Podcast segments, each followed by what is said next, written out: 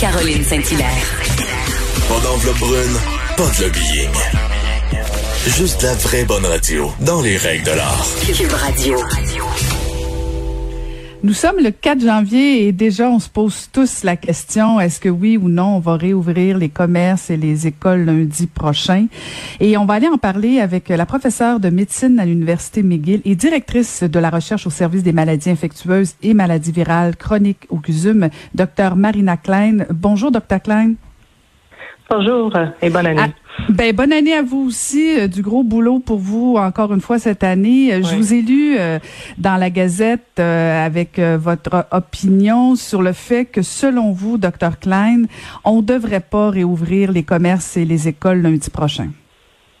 Oui, malheureusement pas. Je pense que on est dans une situation assez critique en ce moment par rapport aux soins de santé par, euh, par rapport au nombre de cas qui sont déjà très hauts euh, dans la population malgré tous les efforts euh, d'ici plusieurs mois et même l'augmentation dans le confinement dans les dernières semaines.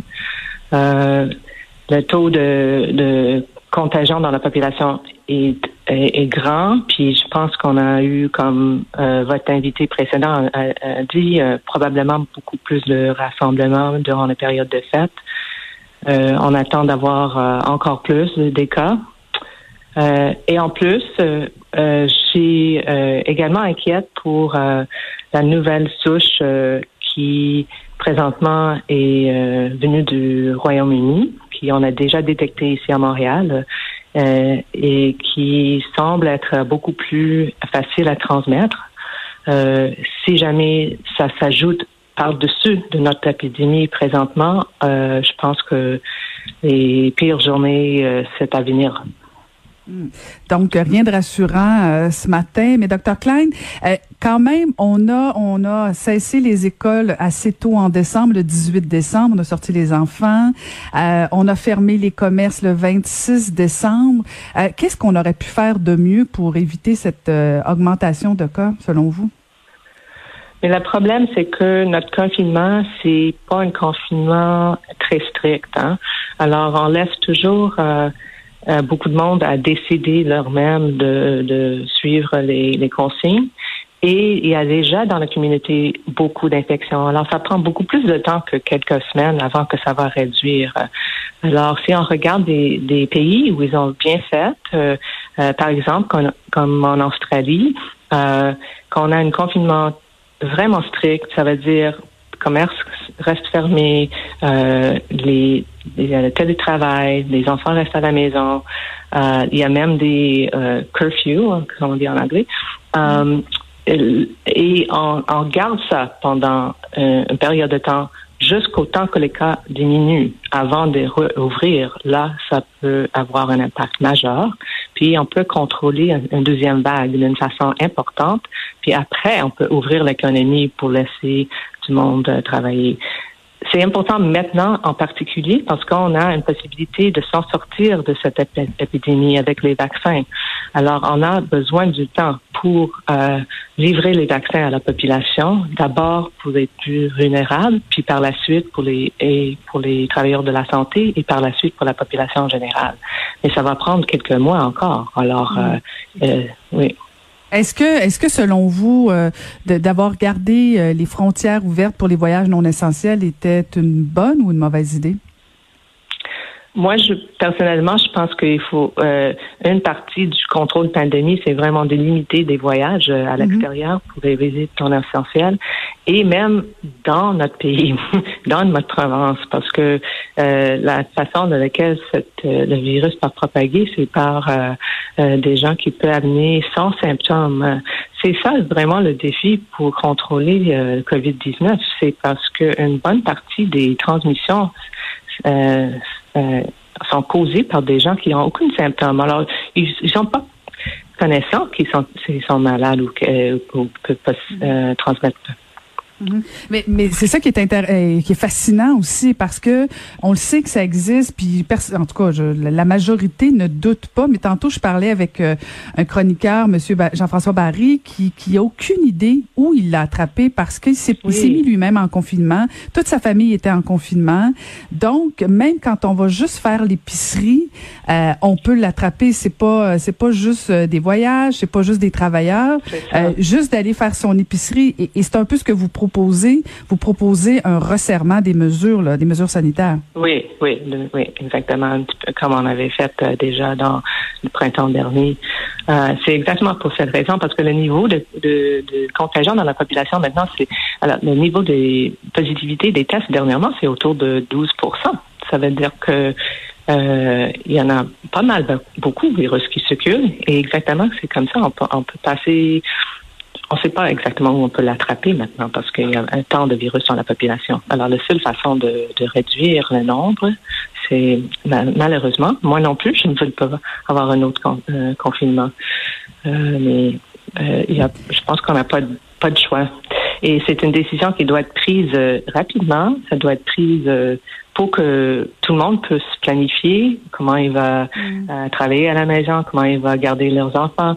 Euh, et, il faut être euh, comblé avec du support financier pour des gens qui ne peuvent pas travailler.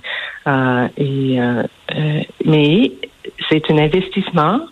Si on le fait rapidement, avec clarité, avec courage maintenant, on peut regarder un avenir beaucoup plus tôt euh, de s'en sortir de cette pandémie parce qu'on peut augmenter les vaccins, euh, on peut prévenir euh, beaucoup de monde qui va souffrir et tomber malade. Et vous, proposez combien de temps de confinement? Ça va vraiment dépendre de la rapidité avec le du déclin des infections, les nombres de cas et l'augmentation des vaccinations.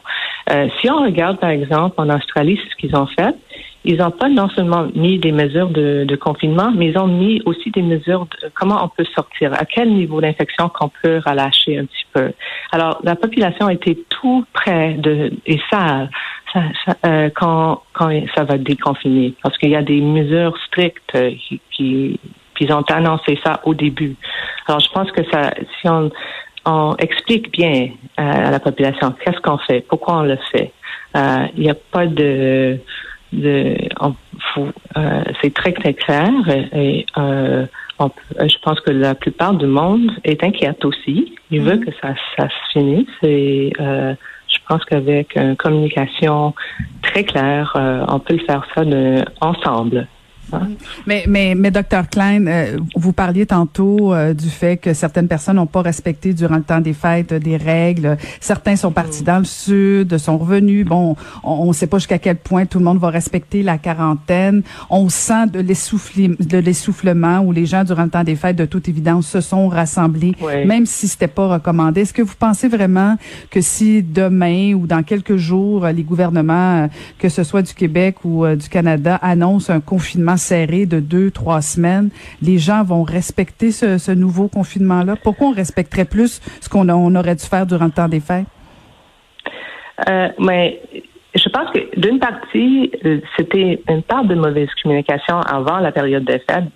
Euh, initialement, on avait annoncé qu'on avait le droit de rassembler. Après, on a dit, on n'a aucun rassemblement. Puis même juste avant Noël, ils ont dit, mais si vous avez été seul, tu peux inviter une personne. Alors, il y a tant de nuances, mm-hmm. puis les gens vont prendre leur possibilité parce que je comprends bien, on veut, on veut, on est tout fatigué de ça. Euh, et mais euh, dans les pays où ils ont bien fait ça, malheureusement, ils ont imposé des, des, des consignes strictes et faut suivre avec euh, euh, des mesures pour euh, s'assurer qu'ils sont suivis. mais si tout le monde décide ensemble de le faire pour une dernière fois, là, je pense que c'est possible. Hmm. Mais est-ce que vous avez quand même un peu d'espoir ce matin pour nous, Dr Klein? Est-ce que est-ce qu'il y a une façon mise à part Bon, bien sûr, j'entends bien le, votre votre proposition de confinement, euh, mais est-ce que l'arrivée du vaccin euh, est pas quand même un peu porteuse d'espoir? Peut-être qu'il en même temps un effet contrario de dire, euh, compte tenu que le vaccin s'en vient, on, on, baisse un peu euh, la garde? Est-ce que c'est un effet pervers? Je suis, absolument, je suis complètement d'accord. J'ai de l'espoir pour cette année. Je pense que j'aimerais voir qu'on peut arriver le plus rapidement dans une position d'ouvrir euh, comme plus normal euh, nos sociétés. Et la façon de le faire, c'est de maintenant, pour une dernière fois, euh, euh, faire un, un, bon effort ensemble pour confiner et monter les vaccins. Ces vaccins sont incroyables, sont très efficaces euh, et euh, ça peut éviter des maladies, des infections probablement, mais surtout euh, des décès et des maladies sévères.